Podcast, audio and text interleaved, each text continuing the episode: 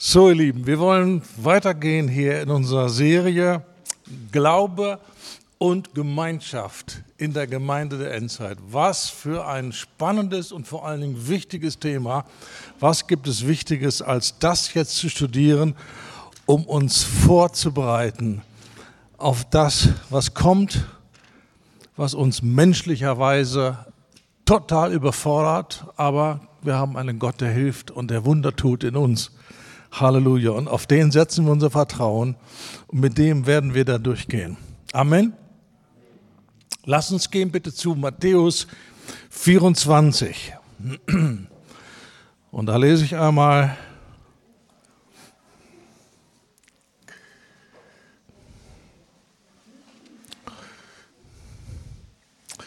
ab Vers 8. Jesus hat in den Versen davor von Verführung, Kriege, Kriegsgerüchte und so weiter und all diesen Unruhen gesprochen. Vers 8, dies alles ist der Anfang der Wehen. Dann wird man euch der Drangsal preisgeben und euch töten, und ihr werdet gehasst werden von allen Heidenvölkern um meines Namens willen. Und dann werden viele Anstoß nehmen, einander verraten und einander hassen. Als Reaktion auf diese Verfolgung. Und es werden viele falsche Propheten aufstehen und werden viele verführen. Und weil die Gesetzlosigkeit überhand nimmt, wird die Liebe in vielen erkalten. Wer aber ausharrt bis ans Ende, der wird gerettet werden. Und dieses Evangelium vom Reich wird in der ganzen Welt verkündigt werden zum Zeugnis, das heißt mit Beweiskraft für alle Heidenvölker. Und dann, dann erst wird das Ende kommen.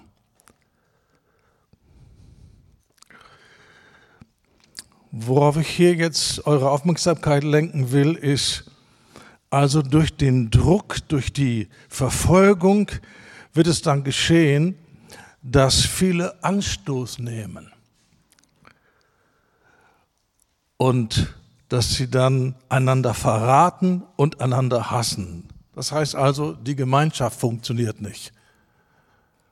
Sie haben ein falsches Wertesystem und eigentlich geschieht dieser Verrat und dieses Anstoßnehmen aneinander nicht wegen des Drucks, sondern weil sie sich nicht vorbereitet haben, weil ihr Herz nicht passt, weil sie immer noch falschen Prioritäten äh, nachgehen. Und Statt dieses Ziel zu haben, zu lernen, das Leben zu lassen, sie wollen immer noch ihr Leben behalten, ihr Leben gewinnen. Und mit dieser Einstellung werden wir verlieren. Jesus sagt, wer sein Leben zu erhalten sucht, wird es verlieren. Aber wer es um meinetwillen verliert, der wird es gewinnen. Ja. Und wir sehen, wenn wir die Heiligen sehen der letzten Tage, wir sehen, dass tatsächlich Gott dieses Wunder geschafft hat in diesen Menschen unter der schrecklichen Herrschaft des Antichristen, dass die Jesus mehr lieben als ihr eigenes Leben. Sie haben Satan überwunden durch das Lammesblut, das Wort ihres Zeugnisses und haben ihr Leben nicht geliebt bis in den Tod.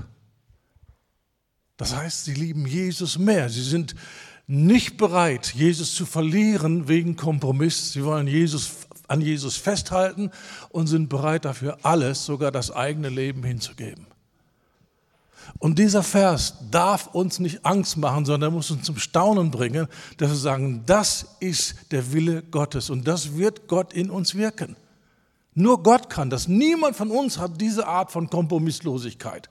Wir alle hängen am Leben, am Vorteil, an irgendwelchen Annehmlichkeiten. Das ist nicht das Problem, sondern glauben wir Gott, dass das wahr ist, dass das das Merkmal ist der Heiligen äh, in den letzten Tagen.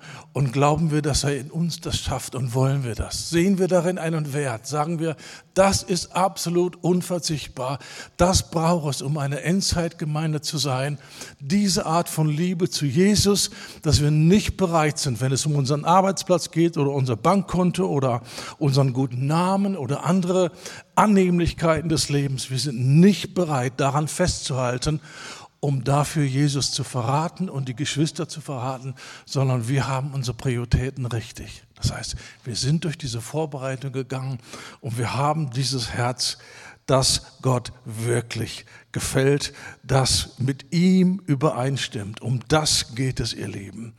Halleluja. Warum ist Judas gescheitert?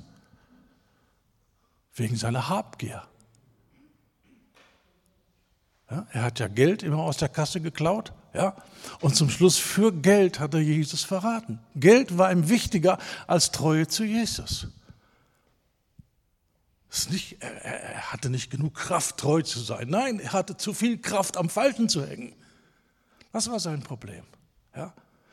Und es muss nicht unbedingt um Geld gehen. Es kann auch um ganz andere Dinge gehen. Es kann um, um unseren guten Namen gehen, unseren guten Ruf, was die Leute über uns denken und was sie sagen könnten. Ja? Was die Nachbarn denken. Ja? Was das Dorf über uns sagt oder solche Geschichten. Und Glaube heißt, wir bekommen ein Herz, wo die Prioritäten richtig sind, wo die Prioritäten stimmen, wo Gott tatsächlich nicht nur dem Lippenbekenntnis nach, sondern tatsächlich an erster Stelle steht. Und wo es nichts gibt, was uns wichtiger ist, als ihm die Treue zu halten und ihm unsere Liebe zu zeigen durch Kompromisslosigkeit. Um das geht es, ihr Leben. Und das ist das Zentrum. Wenn eine Lehre über Endzeit dieses Zentrum nicht bringt, sondern die Betonung legt, auf wann kommt welches Ereignis und dies und das und jenes und so weiter, dann geht es völlig daran vorbei. Es geht nicht darum, uns Informationen zu geben, sondern es geht darum, unser Herz zu prägen. Jesus sagt, wer ausharrt bis ans Ende, Wer bereit ist, den Kampf des Glaubens zu kämpfen bis ans Ende, der wird es schaffen.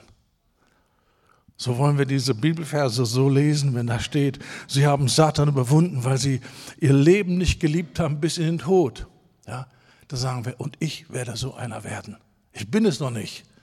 Aber Gott hat sich vorgenommen, aus mir so einen zu machen und ich sage Ja dazu und ich will das unbedingt. Und ich vertraue ihm und ich tue meine Hausaufgaben, damit er dieses gewaltige Wunderwerk tut. Gott tut Wunder in unseren Herzen. Aber wir kooperieren, indem wir uns hingeben, ihm vertrauen, unser Denken ändern, unsere Werte ändern, mit ihm übereinstimmen und sagen, das, was dir wichtig ist, das soll mir auch wichtig sein. Ich wähle, wie David sagt, ich habe den Weg der Treue gewählt. Der hat nicht gesagt, ich war ein ganz treuloser Mensch. Eines Morgens wachte ich auf und huch, boah, war ich auf einmal treu. Ich wusste gar nicht, wo das herkommt. Nein, er hat den Weg der Treue gewählt. Er hat verstanden, der Gott, dem ich diene, ist ein Gott der Treue. Treue ist ihm wichtig. Auf die Treuen im Land werde ich blicken, dass sie bei mir wohnen. Hat er verstanden? Und dann hat er gesagt, so, und ich werde, egal wie meine Vergangenheit war, ich werde ein Mann der Treue. Und daran tue ich jetzt meinen Teil und vertraue Gott, dass er seine Wunder in meinem Herzen wirkt. An Jesus zu glauben, mit Gott zu gehen, heißt mit seinen Werten übereinzustimmen, mit seinen Prioritäten übereinzustimmen.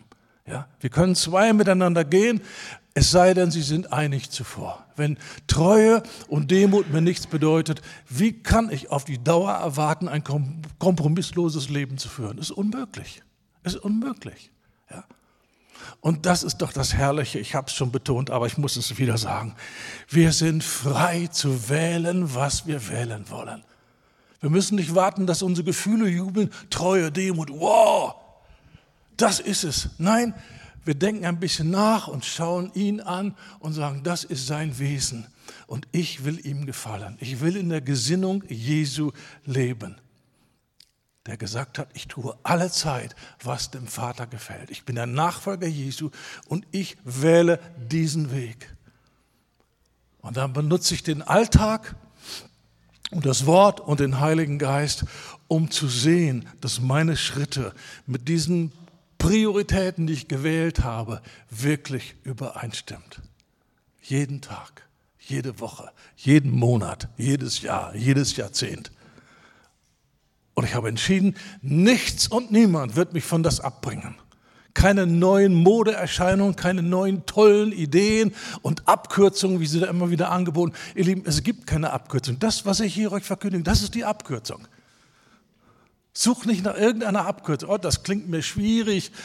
Und, und da muss es doch einen Trick geben, wie ich ohne Disziplin, ohne dass das Licht Gottes scheint und mich überführt, wie ich auch dieses Ziel, es, das ist die Abkürzung. Kürzer und direkter geht es nicht.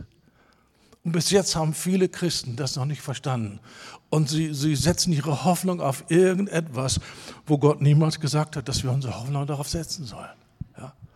Irgendwelche Heilsversprechungen, irgendwo mh, hm, berühmtes Schlagwort effortless spirituality. Eine Geistlichkeit ohne irgendeine Mühe.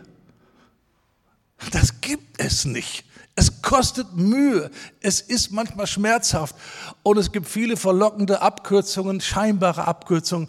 Und wir sagen, nein, wir bleiben bei dem Weg, den die Bibel uns zeigt. Das ist die Abkürzung. Wer ausharrt bis ans Ende, der wird errettet werden. Halleluja. Und ich will errettet sein. Ich bin errettet und ich will errettet bleiben und ich werde errettet sein. Und deswegen gehe ich diesen Weg. Und das hat nichts damit zu tun, wie viele andere das auch wählen und wie viele andere irgendwie bessere Ideen haben. Das ist der Weg, den Gott uns gewiesen hat. Und wir wollen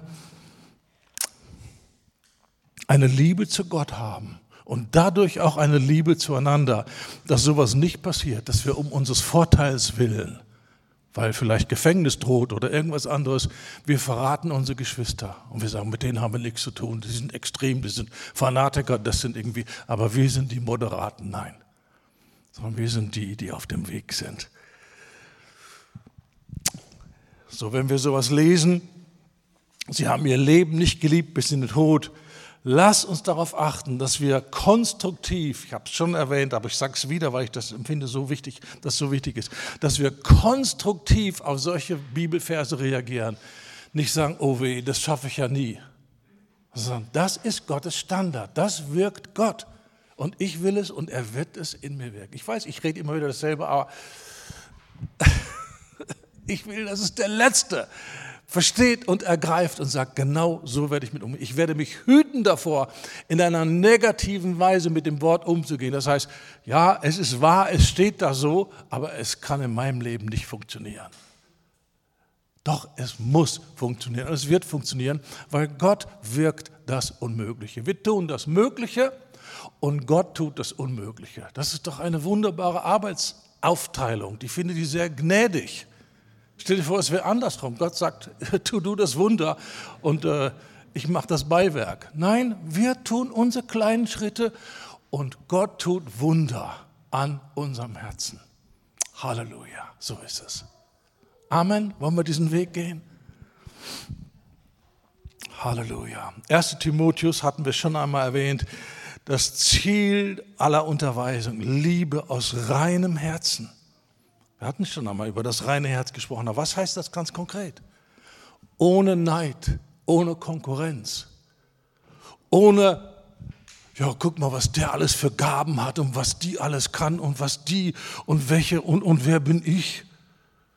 Hallo, wer sich vergleicht, hat seinen Platz im Herzen Gottes noch nicht gefunden. Wenn du deinen Platz gefunden hast im Herzen Gottes, du kannst dich freuen, dass andere mehr gesegnet sind, du kannst dich freuen, dass sie mehr Einfluss haben, dass ihre Stimme mehr gilt, dass sie mehr gebraucht werden, dass sie vielleicht eine äh, wichtigere, in deinen Augen wichtigere Position der Verantwortung haben. Du kannst dich darüber freuen, weil du hast nicht mehr die Idee, wenn ich Leiter bin, dann bin ich wer.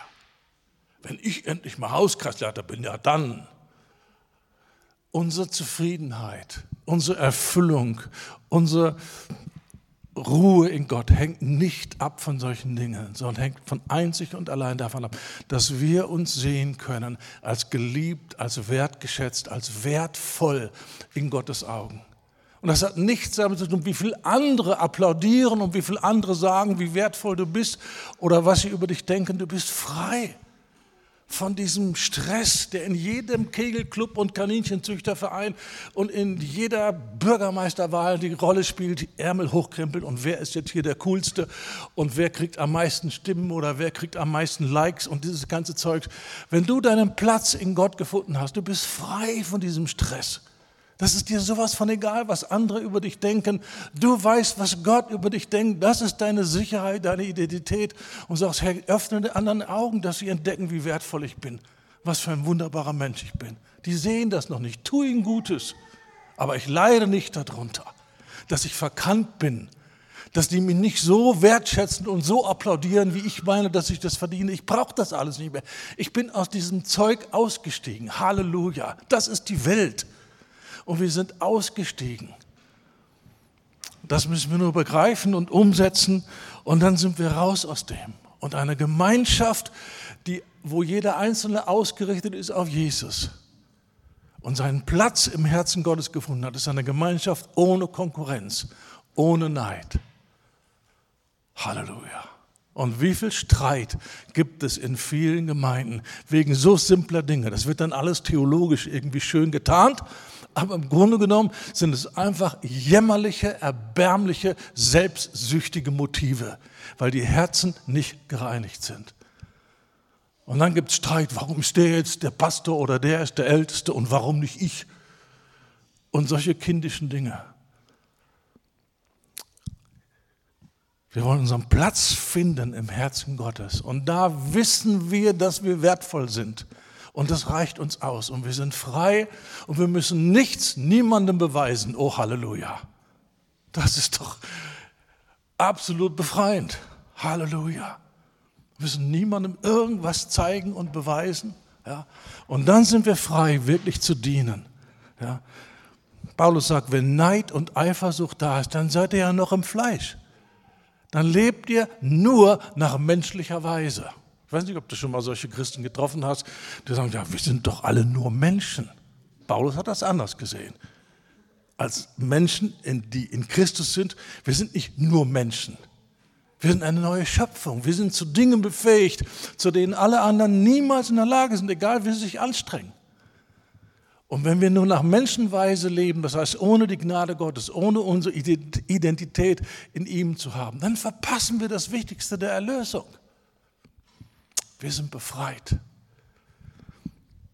Und das muss ganz praktisch werden. Und wir können einander dienen und wir können einander fördern und helfen, unterstützen, weil es ja nicht um uns geht. Für uns ist ja schon bestens gesagt. Halleluja. Ist das nicht, ist es so einfach, nicht wahr? Zu einfach, denken manche. Nein, nein, das ist richtig. Das ist der Weg des Evangeliums. Du finde deinen Platz, deine Bedeutung, deine Sicherheit, deine Erfüllung, deine Befriedigung im Herrn. Und du wirst ein großer, ähm, einen großen Beitrag leisten zum Frieden in der Gemeinde. Wenn Menschen Position oder sogar Dienst suchen, um sich zu profilieren, um den anderen irgendwas zu beweisen, um, um anzugeben, um eine, eine Rolle zu spielen und so weiter, wird es immer Streit geben. Immer. Es wird immer Streit geben. Ja? Aber wenn ich in der Gesinnung lebe, boah, bei all dem, was ich gemacht habe, ich bin jetzt errettet und ich darf Teil der Gemeinde sein. Und wenn ich da an der Tür stehe und die Leute begrüße oder ich darf mit der Klobürste der Chef der Klos sein, was für ein Geschenk, was für eine Gnade. Ich darf dabei sein. Aber dieses, ja, ich muss aber vorne sein, ich muss gesehen werden, ich muss die erste Geige spielen ja, oder auf die Pauke hauen oder, oder irgendwie sowas. Das ist alles Menschenkram. Das hat mit Reich Gottes nichts zu tun. Reich Gottes ist Gerechtigkeit, Friede und Freude im Heiligen Geist. Und Gerechtigkeit das erste Mal, mir ist vergeben, ich bin frei, ich bin rein. Und ich muss nicht irgendwas tun, um Gott, mir oder anderen irgendwas zu beweisen. Und darum habe ich Frieden. Und wenn ich genug Frieden habe, die Überdosis, kommt Freude. Gerechtigkeit, Friede, Freude. Das baut aufeinander auf. Es gibt keine Freude ohne Frieden. Das gibt es nicht. Und es gibt keinen Frieden ohne Gerechtigkeit. Ja? So, das ist die Reihenfolge. Paulus hat das nicht zufällig so erwähnt. Gerechtigkeit, Friede und Freude im Heiligen Geist. Das ist das Reich Gottes. Und wir können nur eine Gemeinschaft nach den Ordnungen Gottes entwickeln und leben, wenn unsere erste Beziehung, unsere erste Priorität, die Beziehung zu Gott, wenn die stimmt. Erst dann können wir das lernen. Und deswegen müssen wir alle auf unser Herz achten und darauf sehen, dass wir wirklich immer wieder nachtanken. Denn du kannst überwältigt sein vom Herrn, von seiner Gegenwart, von seiner Güte, dass du nicht mehr weißt, wo, wohin vor Glück. Und ein Vierteljahr später bist du voll im Fleisch. Du kannst nicht von Erfahrungen von, von, von ein paar Wochen oder von ein paar Jahren leben, sondern wie die Israeliten, jeden Tag wieder neu das Manna. Wir sind in Abhängigkeit. Wir haben nicht etwas bekommen und damit unabhängig von Gott können wir jetzt glücklich leben. Das funktioniert so nicht. Unser Glück ist die Abhängigkeit. Unser Glück ist, dass permanent er sich um unser Herz kümmert und permanent er uns segnet und füllt und bestätigt. Das ist unser Glück. Und aus dem heraus dann können wir wirklich in Freiheit einander dienen und einander wertschätzen, füreinander da sein, die Lasten tragen des anderen. Und wir können in Ehrlichkeit leben. Lass uns einmal zu Epheser Kapitel 5 gehen. Epheser Kapitel 5. Ich lese mal ab Vers 8. Denn ihr wart einst Finsternis, Jetzt aber seid ihr Licht in dem Herrn. Das ist keine Verheißung, das ist eine Zustandsbeschreibung.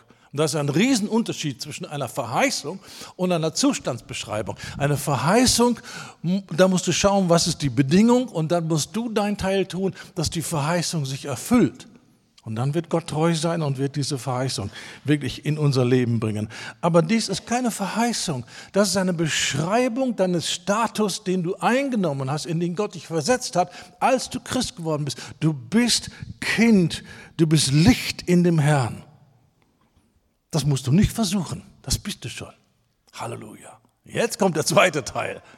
Wie erlebe ich die Segnungen äh, als als ein Mensch des Lichtes. Ja, wandelt als Kinder des Lichts. Ja, so dieses Geschenk muss jetzt umgesetzt werden, muss angewandt werden. Und deswegen lerne ich jetzt zu wandeln. Wandeln ist immer der Alltag. Ja, als Kind des Lichts. Und was heißt das, als Kind des Lichts zu leben? Johannes sagt, wenn wir im Licht leben, haben wir Gemeinschaft. Mit anderen Worten, wenn wir nicht im Licht leben, haben wir keine Gemeinschaft. Wir können einander wohlwollend am Sonntagmorgen irgendwie auf die Schulter klopfen und Hi Brother und Good to see you oder sowas, aber das ist nicht Gemeinschaft. Gemeinschaft ist wirklich ein Geben, ein Nehmen, ein Anteil nehmen und ich bin für dich da, du kannst mit mir rechnen und ich bin an deiner Seite und ich werde dich für deine Schwächen nicht verachten, sondern ich werde alles tun, was in meiner Macht ist, damit du wächst. Das ist Gemeinschaft. Und da gibt es einen riesen Unterschied zwischen der Gemeinschaft der Heiligen, der Kinder im Licht und der Gemeinschaft im Kegelclub oder am Stammtisch. Das ist ein Riesenunterschied. Oder Sportsfreunde oder was weiß ich. Ja? Die Gemeinschaft der Heiligen ist sogar im Glaubensbekenntnis. Ich glaube an die Gemeinschaft der Heiligen. Ja? Die Gemeinschaft, die wir haben und die wir haben können, ist total anders als das, was es in der Welt gibt. Und dazu müssen wir lernen, im Licht zu leben. Wenn wir im Licht leben, haben wir Gemeinschaft. Mit anderen Worten, wenn wir nicht im Licht leben, haben wir keine Gemeinschaft. Dann tun wir so, als hätten wir Gemeinschaft. Ja? Aber wir haben keine Gemeinschaft. Ja? Und in den meisten traditionellen, auch traditionell pfingstlich-charismatischen Gemeinden, wie echt die Gemeinschaft ist, die findest du raus bei der Gemeindestunde. Die Nacht der langen Messer.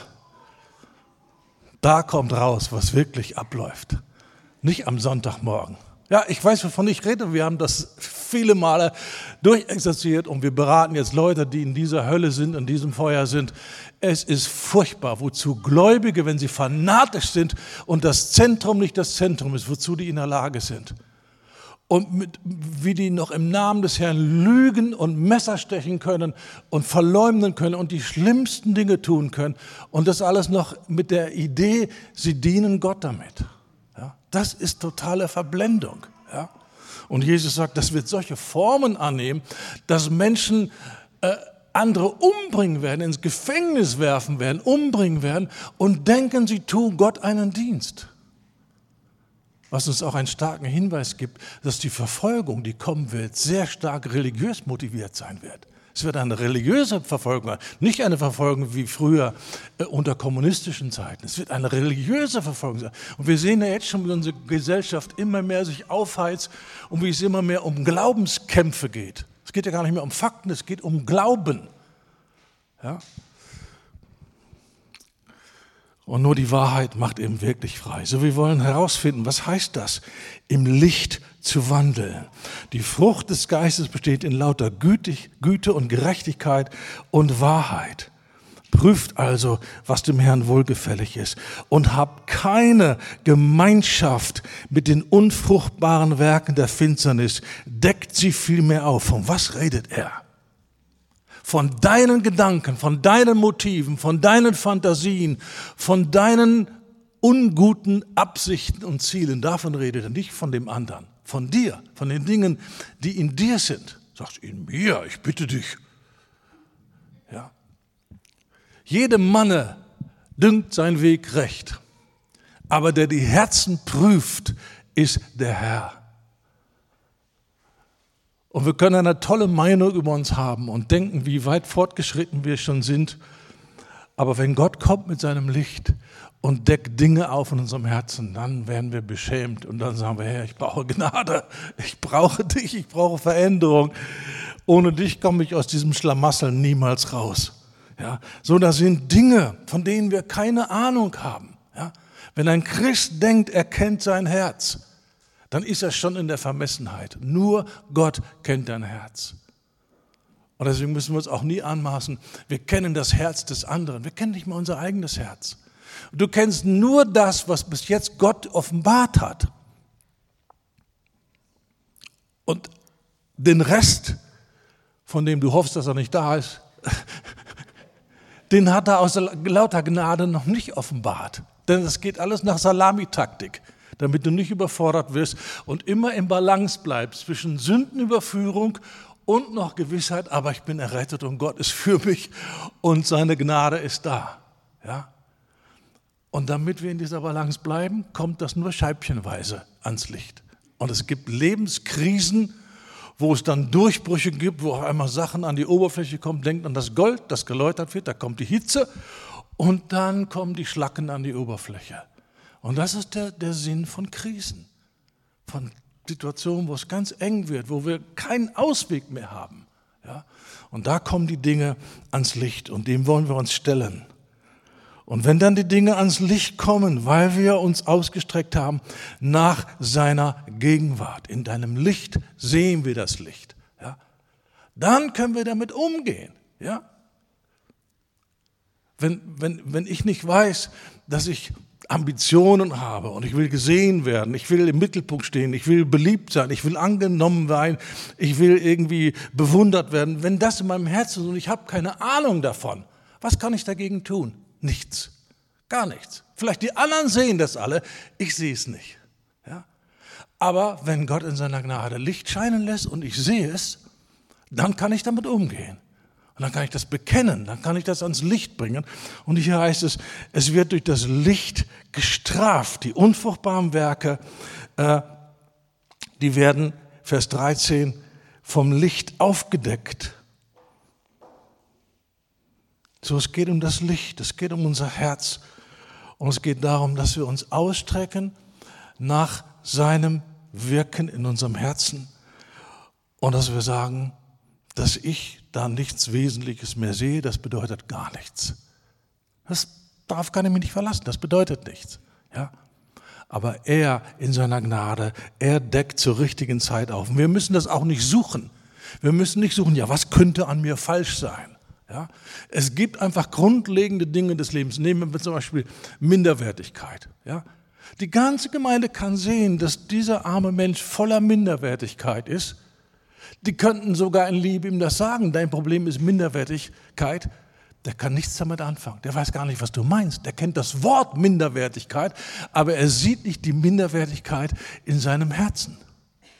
Aber Veränderung kommt erst dann, wenn er das sieht und sagt, ich habe ja versucht, hierin und darin und darin meinen Wert zu sehen und jetzt sehe ich, wie, wie sinnlos das ist und mein Wert besteht ja nur in der Tatsache, dass Gott einen riesigen Preis für mich bezahlt hat dass er meine Schuld auf sich genommen hat und dass er mich freigekauft hat. Darin besteht mein Wert.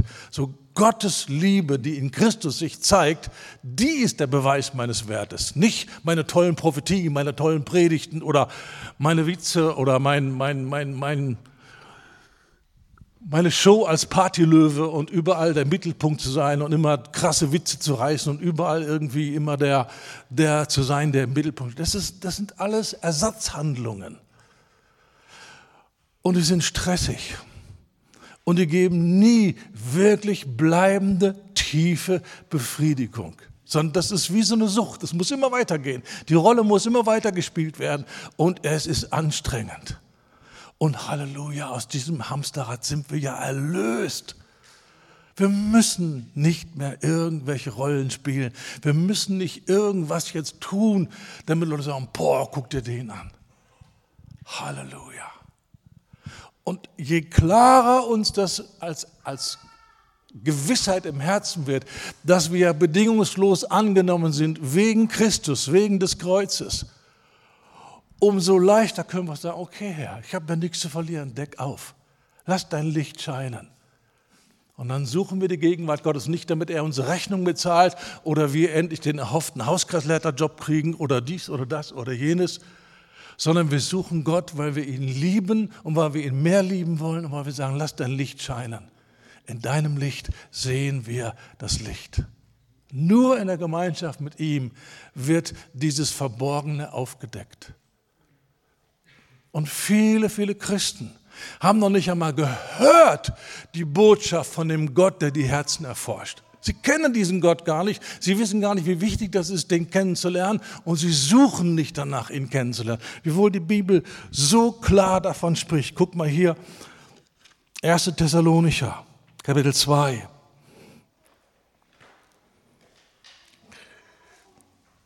Vers 3, unsere Verkündigung entspricht nicht dem Irrtum, noch unlauteren Absichten, noch geschieht sie in listigem Betrug sondern wie wir von Gott für tauglich befunden worden, mit dem Evangelium betraut zu werden. So reden wir auch. Nicht als solche, die den Menschen gefallen wollen, sondern Gott, der unsere Herzen prüft. Da ist es Gott, der die Herzen prüft. Apostelgeschichte 1, 24, sie beten Gott an und wie nennen sie ihn? Gott, du Herzenskenner aller. So haben sie Gott angeredet. So wie du Gott anredest, so wirst du ihn auch erleben. Wenn das für uns gar nicht auf dem Schirm ist, der beschäftigt sich mit dem Zustand meines Herzens und da sind verborgene Dinge, die er aufdecken möchte und aufdecken muss und er ist der, der da reinschaut, dann werde ich das auch nie erleben. So wie du Gott nennst und wie du sein Handeln und seine Absichten kennst, so wirst du ihn auch erleben. Gott, du Herzenskenner. Apostelgeschichte 15,8. Äh, auch nochmal der Herzenskenner oder der die Herzen erforscht, Römer 8, 27, Offenbarung 2, 23, der die Herzen erforscht. Das ist der Gott, mit dem wir zu tun haben. Hebräer Kapitel 4, Das Wort Gottes ist lebendig, wirksam, schärfer als jedes zweischneidige Schwert. Es dringt durch, bis es scheidet, sowohl Seele als auch Geist sowohl Mark als auch Bein. Und es ist ein Richter. Hier hast du die Definition, was ist Trennung von Seele und Geist. Wenn Gott Richter sein darf, wenn das Wort Gottes wie ein Schwert durchgehen kann und es kann richten zwischen den Gedanken und Gesinnungen des Herzens. Das ist es, was wir alle brauchen. Und nur darin kommt Veränderung. Die Gedanken und Gesinnungen des Herzens. Wir würden vielleicht für Gesinnungen heute sagen Motive. Ja? Es reicht Gott eben nicht aus, dass wir das Richtige tun. Wir sollen das Richtige tun aus der richtigen Motivation. Weil der Wert einer Handlung besteht in der Motivation. Und wenn die Motivation falsch ist, kann auf den äußerlichen Blick die Handlung schön sein. Ja? Stell dir vor, da, da ist das kranke Mütterchen, ja, und jemand aus der Nachbarschaft, der macht für die und putzt und macht den Garten und kauft ein, ja. Und irgendwann kommt raus, das hat er alles nur gemacht über Monate, damit in den letzten schwachen Stunden ihres Lebens er ein vorgefertigtes Testament unterschiebt und sagt, Mütterchen hier unterschreiben und er kassiert das ganze Geld. Wenn das rauskommt, ist jede Bewunderung für seine Hilfsbereitschaft im Eimer. Weil alle sagen, wie schändlich, wie furchtbar. Er hat Gutes getan, aber mit einer falschen Motivation. Ja? Und der Gott, dem wir dienen, dem reicht es nicht aus, dass wir das Richtige tun. Er möchte, dass wir das Richtige aus der richtigen Motivation tun. Und die richtige Motivation kommt nur, wenn er die falschen Motive aufdeckt und wir Buße tun und wir umkehren und uns abkehren von den Spielen, die wir gespielt haben, um andere zu beeindrucken, um andere zu täuschen, andere zu belügen. Ja.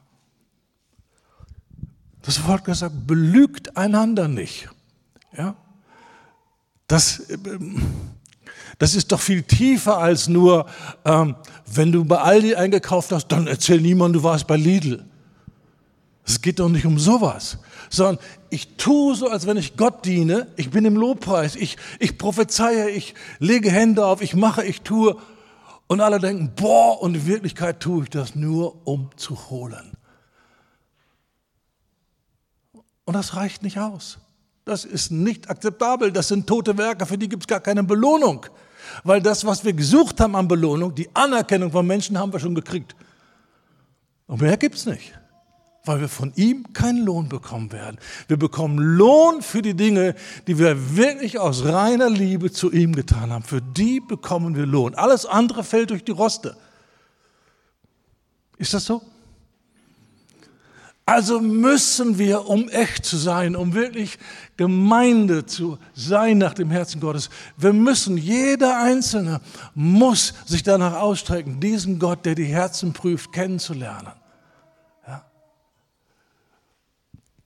Und wenn wir dann frei werden von Menschengefälligkeit, von Menschen, ach guck, siehst du, lass uns noch mal zu 2. Thessalonicher zurückgehen. Ich war noch gar nicht fertig mit dieser kostbaren Schriftstelle. Da wird ja dann beschrieben, was das heißt, dass Gott die Herzen prüft Vers 5, 1. Thessalonicher Kapitel 2, Vers 5. Gott, der unsere Herzen prüft. Dann 5. Wir sind nie mit Schmeichelworten gekommen, noch mit verblümter Habsucht. Das ist auch ein interessantes Wort. Verblümte Habsucht. Habsucht ist ja ekelig. Ja? Und mit Habsucht kommt man nirgendwo durch. Und dann machen wir Blumen drumherum. Und dann ist das alles schön dekoriert und dann sieht das irgendwie nett aus. Ja? Aber wenn du die Blumen beiseite tust, ist es einfach nur ekelhaft.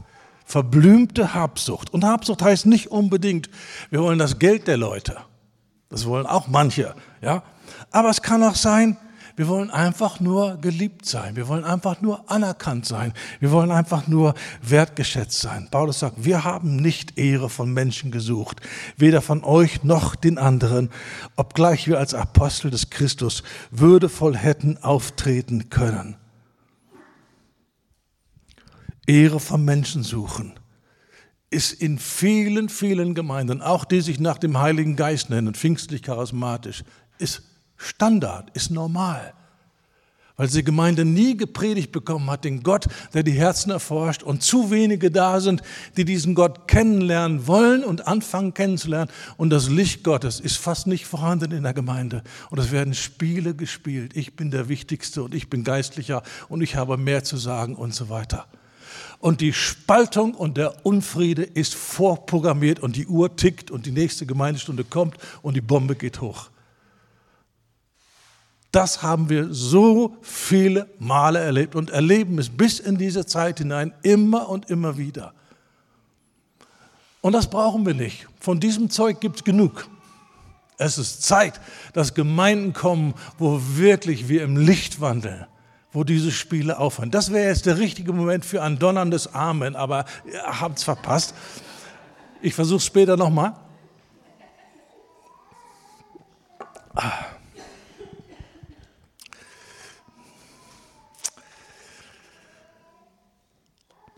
Ohne das Licht Gottes gibt es keine Gemeinschaft. Wenn wir im Licht wandeln, dann haben wir Gemeinschaft.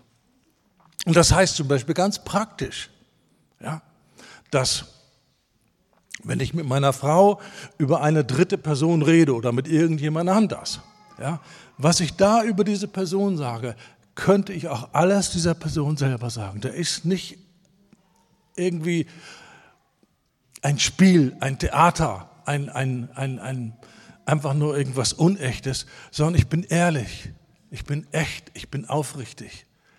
Und ich habe nichts zu verbergen. Ich muss nichts überspielen. Ja.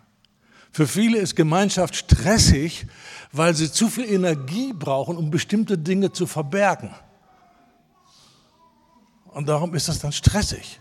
Ja. Und das schafft man dann am Sonntag nur eine Stunde und dann muss man wieder ins normale Leben zurück. Und darum ist dann die Zeit so kurz. Wir brauchen das Licht der Wahrheit. Wir brauchen Echtheit. Wir brauchen Ehrlichkeit. Paulus sagt, wenn ich Menschen noch gefallen würde, wäre ich nicht Knecht Christi. Menschengefälligkeit ist so akzeptabel in christlichen Kreisen, aber Gott hasst es wie die Pest, ja, weil es ein Theater ist, weil es nicht echt ist. Ja. Wir nennen das Dienst, aber in Wirklichkeit wollen wir nur haben. Ja. Das ist nicht, was Gott gefällt. So, wenn wir Gemeinschaft haben wollen, es geht nur, wenn wir alle tiefer gehen mit diesem Gott, der der Gott der Wahrheit ist, der sein Licht scheinen lässt. Und wenn wir befreit sind von diesem, was denken die anderen über mich und ich muss unbedingt einen guten Eindruck hinterlassen, dann sind wir auch frei, einander zu dienen mit Ermahnung. Weil wir nicht mehr Angst haben, dass der andere explodiert oder, oder irgendwas gegen uns unternimmt. Wir korrigieren, weil wir dieser Person helfen wollen. Nicht, weil wir zeigen wollen, wie geistlich wir sind, sondern weil wir dieser Person helfen wollen. Wir sind besorgt um den anderen. Und wir haben Weisheit vom Heiligen Geist, wann, wie viel dran ist zu sagen. Das ist nicht ein Zeichen von Geistlichkeit, alles, was Gott dir gezeigt hat über deinen Bruder, dem einfach so hinzuknallen. Das ist nicht ein Zeichen von Geistlichkeit, ja, sondern wir geben kleine, zarte Hinweise. Ja, und wir beten für die Person. Und es geht uns nicht darum zu zeigen, wie viel Durchblick wir haben, sondern wir möchten, dass diese Person vorwärts kommt. Und dann schauen wir, was sie mit diesem Häppchen macht, den wir da angeboten haben. Und fallen nicht gleich mit der Tür ins, halt, in, ins Haus und, und, und, und über, über, überfallen und, und wälzen platt und, und, und bringen da so viel äh, Licht, dass sie das gar nicht vertragen kann. Hallo. Und Ermahnung muss wirklich erkennbar getragen sein von deiner Anteilnahme, von deiner Fürsorge für die Person. Sonst kannst du alles richtig sagen, es wird nichts bringen, es wird nicht funktionieren. Ja.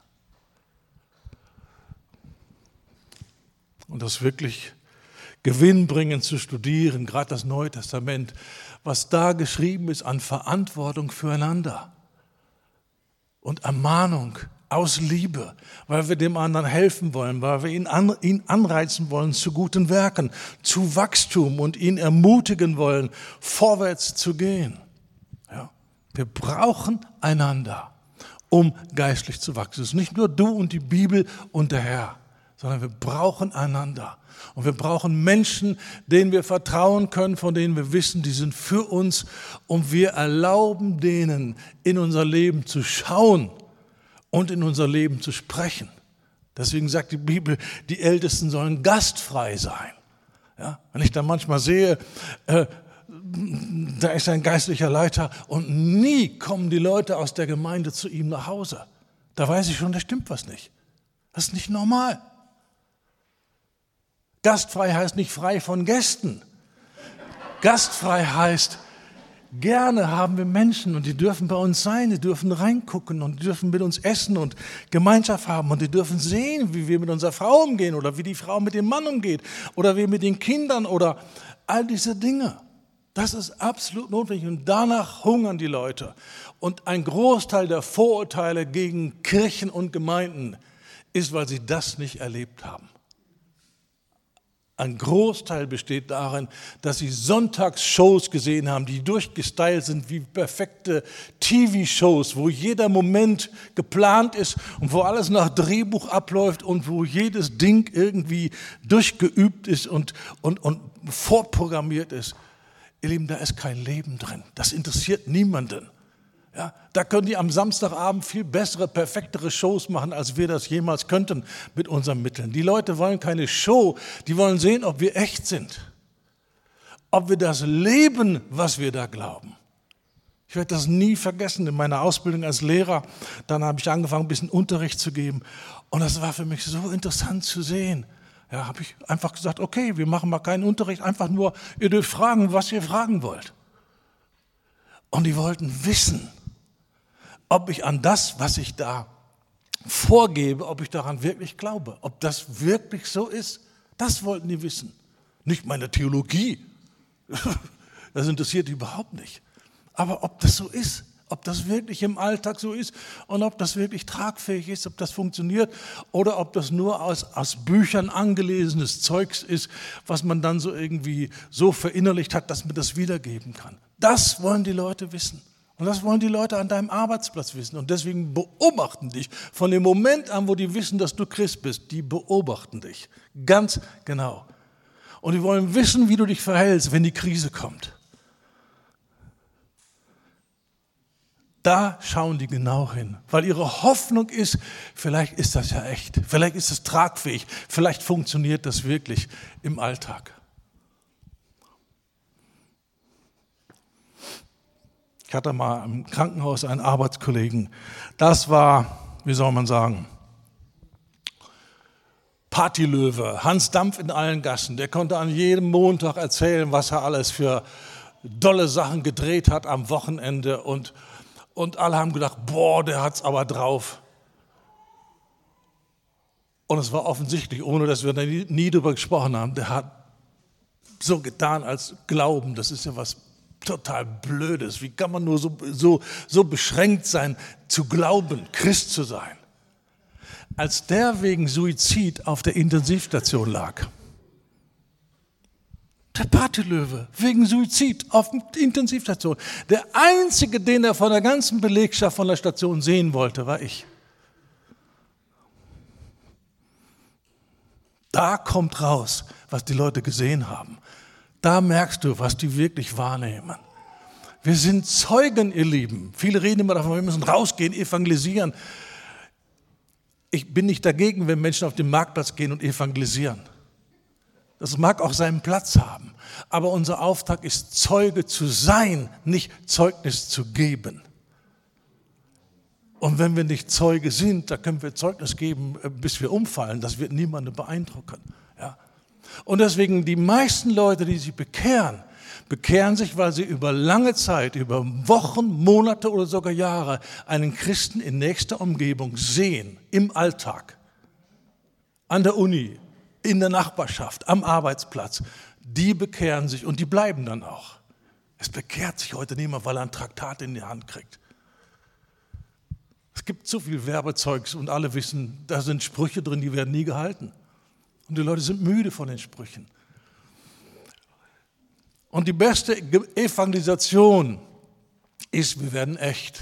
Und wir haben etwas vorzuweisen. Und wir können den Leuten sagen, wenn sie so eine provokante Frage stellen, habe ich auch schon gehört, ja, ja, du willst mir doch nicht erzählen, dass dein Glaube dir irgendwas Praktisches bringt. Wow, was für eine Einladung. Hast du ein paar Stunden Zeit, lass uns ein paar Pötte Kaffee trinken und ich erzähle dir über die Wunder Gottes in meinem Leben.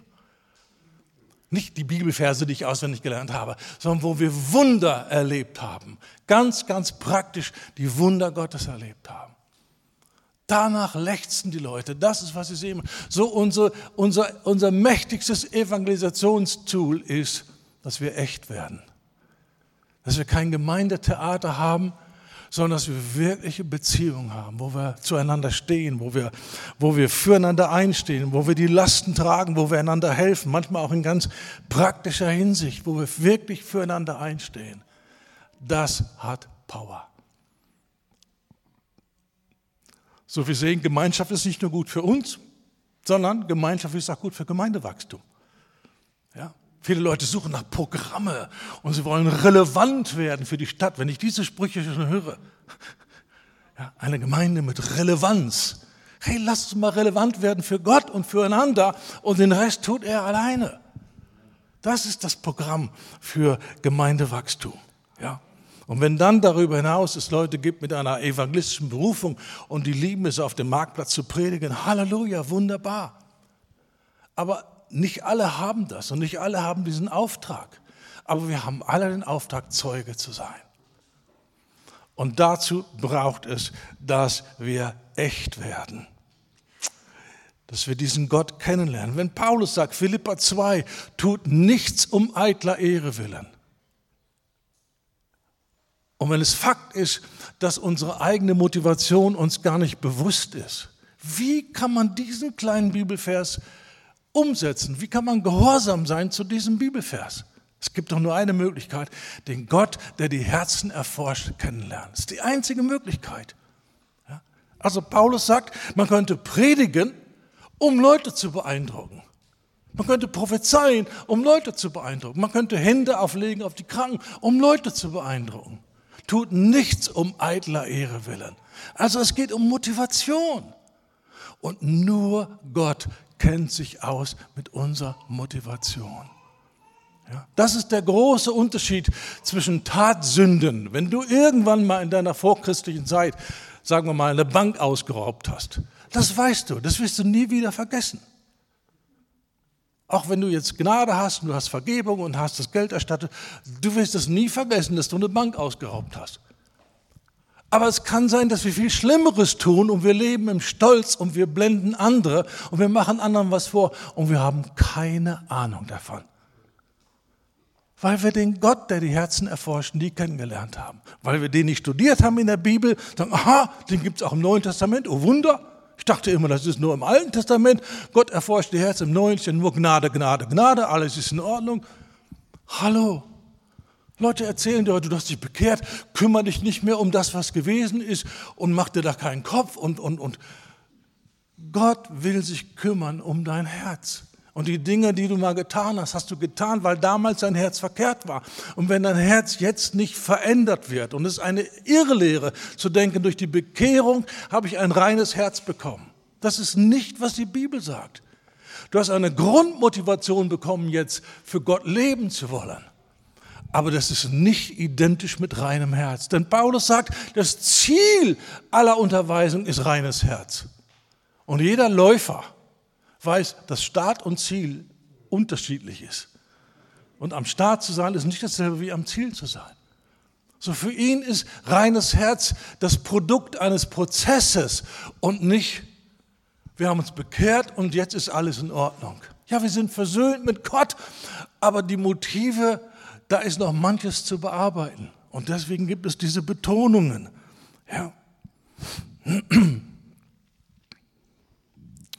Kolosser 3. Ein sehr anschauliches Wort, ein, ein, ein Begriff im, im Deutschen, Kolosser 3.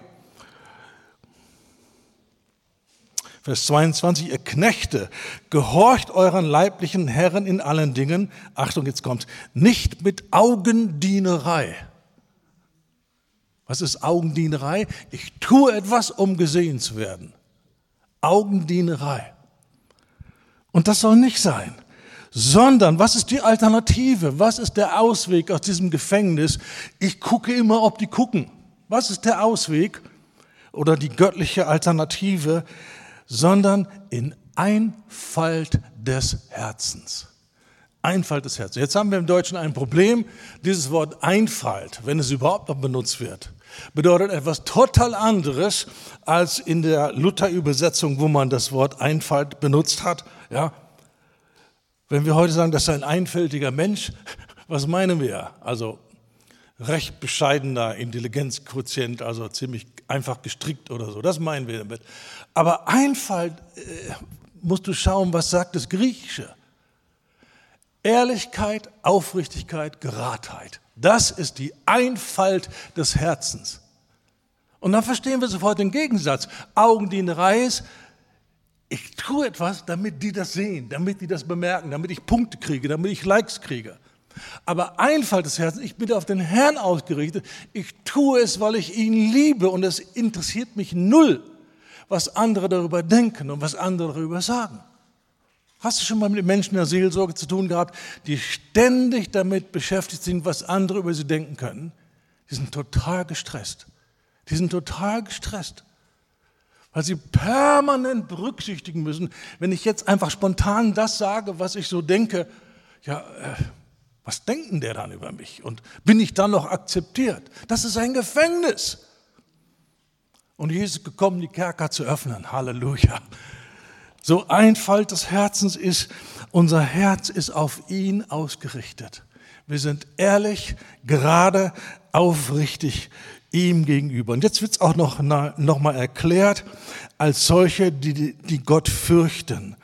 Alles, was ihr tut, das tut von Herzen als für den Herrn und nicht für Menschen. Da ihr wisst, dass ihr von dem Herrn zum Lohn das Erbe empfangen wordet. Denn ihr dient Christus, dem Herrn. Und diese Einfalt des Herzens ist der Schlüssel für wirkliche Gemeinschaft. Und es ist Gott so ein Anliegen und dem Teufel auch.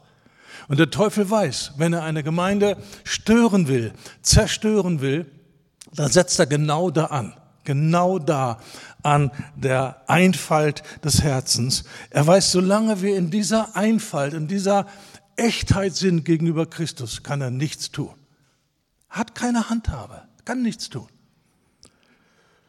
Und deswegen ist seine Bemühung darauf gerichtet, uns herauszuziehen. Lass uns mal zu 2. Korinther Kapitel 11 gehen.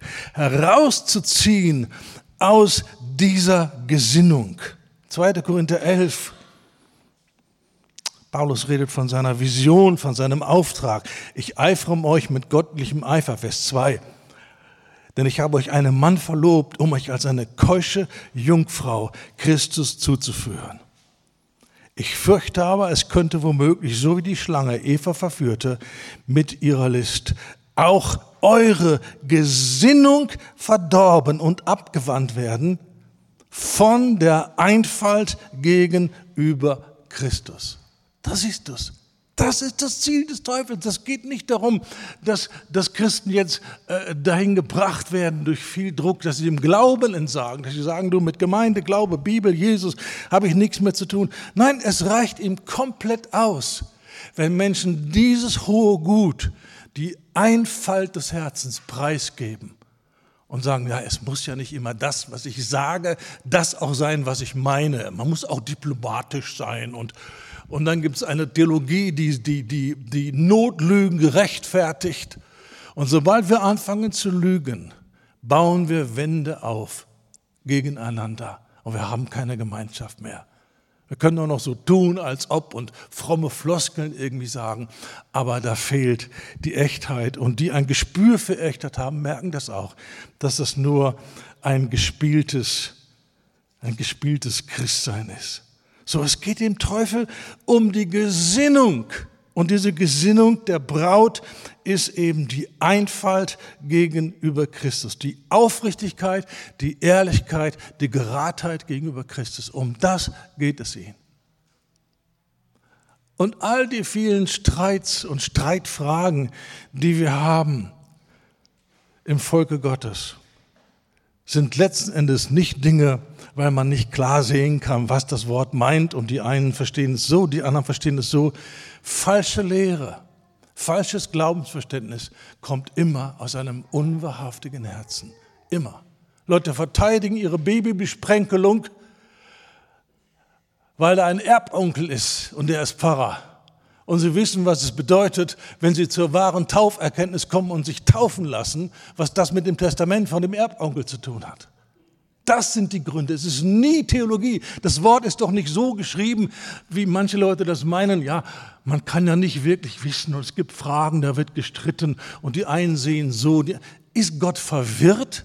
Möchte Gott, dass wir in den grundlegenden Dingen des Glaubens, dass wir da eine große Bandbreite voneinander widersprechenden Meinungen haben? Ist Gott pluralistisch? Gott hat zu jedem Thema eine Meinung. Und er möchte, dass wir unsere Meinung beiseite legen und ihn ernst nehmen und sagen, er meint das, was er geschrieben hat und er hat das geschrieben, was er gemeint hat. Und deswegen übernehmen wir das. Und dann ist Klarheit, ob das Taufe ist oder Empfang des Heiligen Geistes oder was wirklich Gemeinde ist. All diese grundlegenden Fragen, die sind doch eindeutig geklärt von der Bibel. Und egal aus welcher Kultur wir kommen und aus welcher Kultur irgendwer anders kommt, wer sagt, ich werde jetzt nicht den Glauben der Väter verteidigen, der vielleicht in der glücklichen Lage ist, gar nicht zu wissen, was der Glaube der Väter ist. Ja? Sondern er sagt einfach, ich habe mich bekehrt, ich habe verstanden, die Bibel ist Gottes Wort. Ihr Lieben, in den letzten Monaten habe ich Kontakt bekommen per, per Mail mit Leuten aus der Esoterik. 20 Jahre drogenabhängig, die schrägsten Leute. Und innerhalb von Wochen und Monaten kriegen die Licht über Dinge, in denen ihre, in ihrer Gemeinde, wo sie dann hingekommen sind, schon seit 20 Jahren gestritten wird. Wie kann das sein? Wie kann da ein Neubekehrter Klarheit bekommen über Dinge und die Ältesten streiten schon seit 20 Jahren darüber? Es hat nichts mit der Fähigkeit, der eine kann besser lesen zu tun. Es hat etwas mit dem Herzen zu tun. Und wenn das Herz schief ist und falsch ist und wir da irgendwas hochhalten und verteidigen wollen, die Lehre irgendwie einer Kirche oder so, es darf auf keinen Fall sein, dass die falsch ist, dann können wir nicht richtig gucken. Und wenn wir nicht richtig gucken können, dann passiert nichts in uns drin. Ehrlichkeit, Aufrichtigkeit ist der Schlüssel für unsere Beziehung zum Herrn und ist der Schlüssel für unsere Beziehung untereinander. Ja, ja stell dir vor, ich vor dem Gottesdienst, ich spreche mit meiner Frau über irgendeine Person aus der Gemeinde und nehmen wir an, wir würden jetzt wirklich den verachten und verurteilen und irgendwie äh, schlecht über den reden. Und während wir noch reden, kommt er dazu.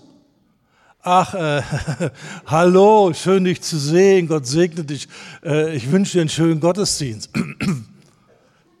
Mehr geht nicht weil wir eine Wand aufgebaut haben durch unsere gemeinsame Sünde. Wir haben eine Wand aufgebaut und da kann keine Herzensgemeinschaft sein. Verstehen wir das? Und solche Spiele werden gespielt in so vielen Gemeinden. Und Halleluja, wir müssen das nicht mehr mitmachen. Wir haben Erlösung. Die Tür ist aufgegangen, die Kerker sind offen. Wir können rauskommen. Und der einzige Preis ist, wir demütigen uns. Wir werden wahr. Und wir versuchen nicht, was vorzuspielen, was wir gar nicht sind. Und darum ist es auch so wichtig, dass wir in Hauskreisen zusammenkommen. Weil da wird ganz schnell offenbar, wer wir wirklich sind. Am Sonntag, da hast du mit niemandem Probleme. Alle sitzen in Reihe, du siehst den Hinterkopf des Vordermanns und wir sind alle eins. Aber dieser einer, den du nicht ausstehen kannst, der dich immer nervt, der sitzt dir im Hauskreis gegenüber. Und dann entgleist dir dein Gesicht. Und alle anderen sehen, du hast wohl ein Problem mit dem. Das ist der Sinn von Hauskreis. Da lernen wir die Dinge zu praktizieren, zu vergeben, zu segnen, einander unterzuordnen und in Demut und in der Furcht des Herrn höher zu achten als uns selbst. Das ist so wichtig. Und deswegen glaube ich niemals, dass eine, dass eine Gemeinde tiefes geistliches Wachstum erleben kann, die nicht sich in kleinen Gruppen trifft und verbindliche Beziehungen. Ich glaube nicht an so etwas. Das ist nicht im Wort und die Praxis zeigt, es funktioniert nicht. Sondern je länger sie das spielen, umso unechter wird das. Und wir wollen echt werden. Ja? Und nicht so tun, als wenn wir schon alles äh, verstanden haben und alles leben und alles da ist und wir haben keine Probleme mehr. Das ist nicht so.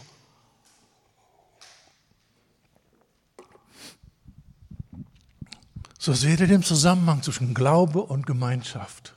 Ohne wirklichen Glauben gibt es keine wirkliche Gemeinschaft. Aber ohne wirkliche Gemeinschaft gibt es auch keinen wachsenden Glauben. Ja? Weil Manche Dinge lernen wir nur im Konflikt, in der Situation, im realen Leben. Und manchmal sind wir so festgefahren und haben unsere blinden Flecke. Und Gott in seiner Gnade hat die blinden Flecke ungleichmäßig verteilt. Und da, wo ich einen blinden Fleck habe, hat meine Frau absolutes Scharfblick. Das ist zwar unangenehm, aber hilfreich. Weil wenn sie an derselben Stelle einen blinden Fleck hätte, ja, dann sind wir zwei Blinde, die einander irgendwie mit einem Stock irgendwie versuchen, irgendwo äh, den Weg zu finden.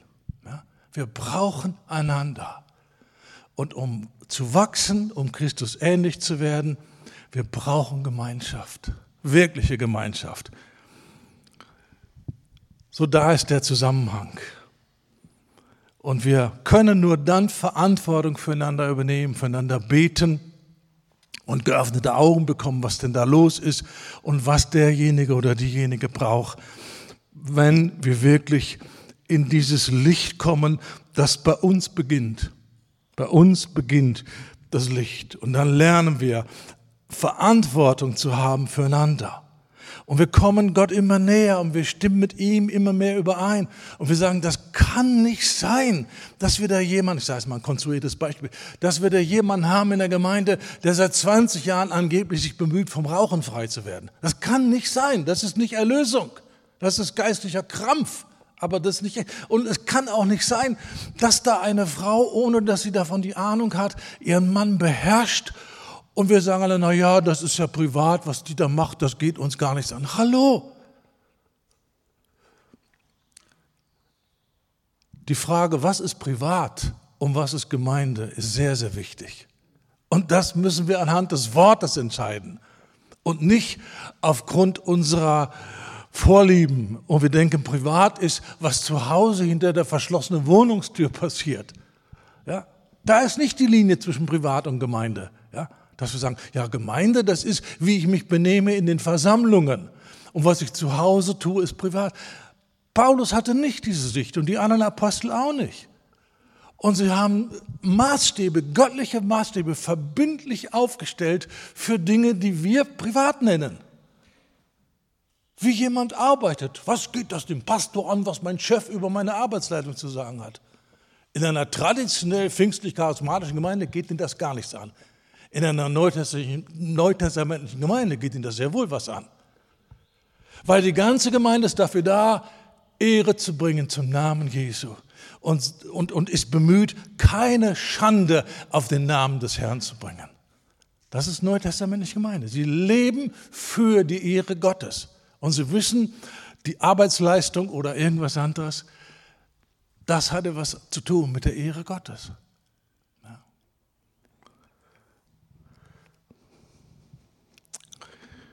Diese Zusammenhänge sind total wichtig.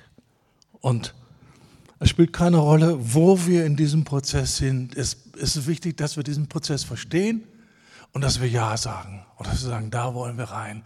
Und das ist der einzige Weg, um eine Gemeinde nach dem Herzen Gottes zu werden. Das ist das Einzige, was Gott wirklich belohnen wird, was wirklich funktioniert, was auch noch draußen seine Wirkung hat und wo wir dann meinetwegen relevant sind.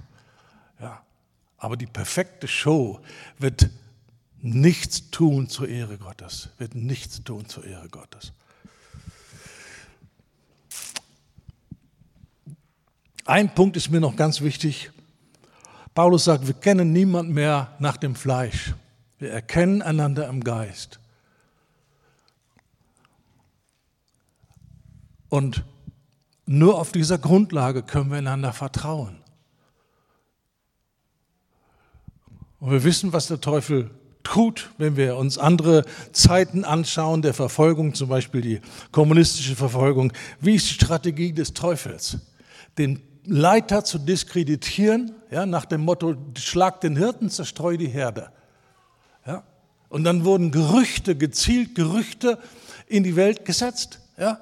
Und die Leute sagen, ach, das ist unser Pastor. Ah, und Sonntag macht er uns so eine Schau vor. Danke, davon habe ich genug. Aber wenn wir einander am Geist kennen, da kann die Technik sich entwickeln, wie sie will. Und ich denke, ihr wisst das alle. Heute kann man Videos manipulieren. Du kannst ein, ein, ein ekelhaftes Pornovideo nehmen und da tust du die, den Kopf rein von bekannte Leiter. Und du kannst es nicht unterscheiden. Vielleicht mit technischen Mitteln noch, aber mit deinem Auge, du kannst es nicht unterscheiden. Und wenn du diesen Menschen nicht im Geist kennst, wirst du Anstoß nehmen, wirst ihn verachten, wirst ihn richten. Und wenn es dein eigener Leiter ist, dann wirst du sagen, boah, vergiss es. Aber wir müssen zu einer solchen Geschlossenheit kommen. Sagen, ich kenne meinen Bruder, ich kenne meine Schwester, ich weiß sein Herz. Und ich werde nicht von irgendwelchen Quellen, egal wie perfekt sie mir vorgespielt werden, zulassen, dass Misstrauen in mein Herz kommt gegen diesen oder jenen Leiter oder meinen Bruder und so weiter. Wenn wir da nicht hinkommen, ist es mit den heutigen Mitteln absolut einfach, jede Gemeinde zu zerlegen innerhalb von wenigen Wochen. Die technischen Mittel sind da und die, Geist, die gesellschaftliche Atmosphäre und das, was in den Medien passiert und wie Medien gesteuert werden und welche Interessen dahinter sind, die werden bald dazu führen, dass Personen auf diese Art und Weise diskreditiert werden.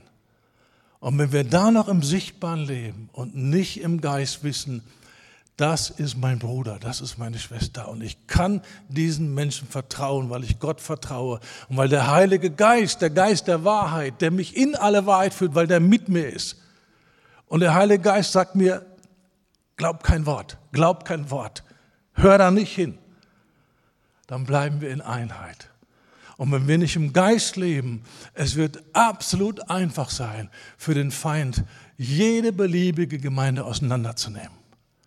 Das wird bald kommen, ihr Lieben. Das wird bald kommen. Und wenn du die Stimmung anschaust in den Medien gegenüber Leute wie wir, dann weißt du, das wird schon voll vorbereitet. Und bald werden diese Waffen eingesetzt werden, um Menschen zu verleumden, um Menschen zu diskreditieren. So ist es total wichtig, dass wir in diese Gemeinschaft mit dem Heiligen Geist kommen und dass da kein Misstrauen ist und dass wir nicht irritiert werden, sogar wegen scheinbarer Fakten. Und wir vertrauen dem Geist und nicht dem, was unsere Augen sagen oder was unsere Ohren hören. An einer wirklichen Gemeinde im Heiligen Geist wird sich jeder Teufel die Zähne ausbeißen. Und er kann nichts dagegen unternehmen, weil sie auf seine Tricks nicht reinfallen und weil sie genau wissen, wie er vorgeht und wie seine Methoden sind. Okay, ihr Lieben, das waren so ein paar Gedanken, ein paar Inputs zum Thema Gemeinschaft, Glaube und Gemeinschaft. Sehen wir, wie eng das miteinander verbunden ist und wie wichtig das ist? Und der Glaube prägt unsere Gemeinschaft und die Gemeinschaft prägt unseren Glauben. Beides wirkt miteinander und ineinander. Okay, soweit.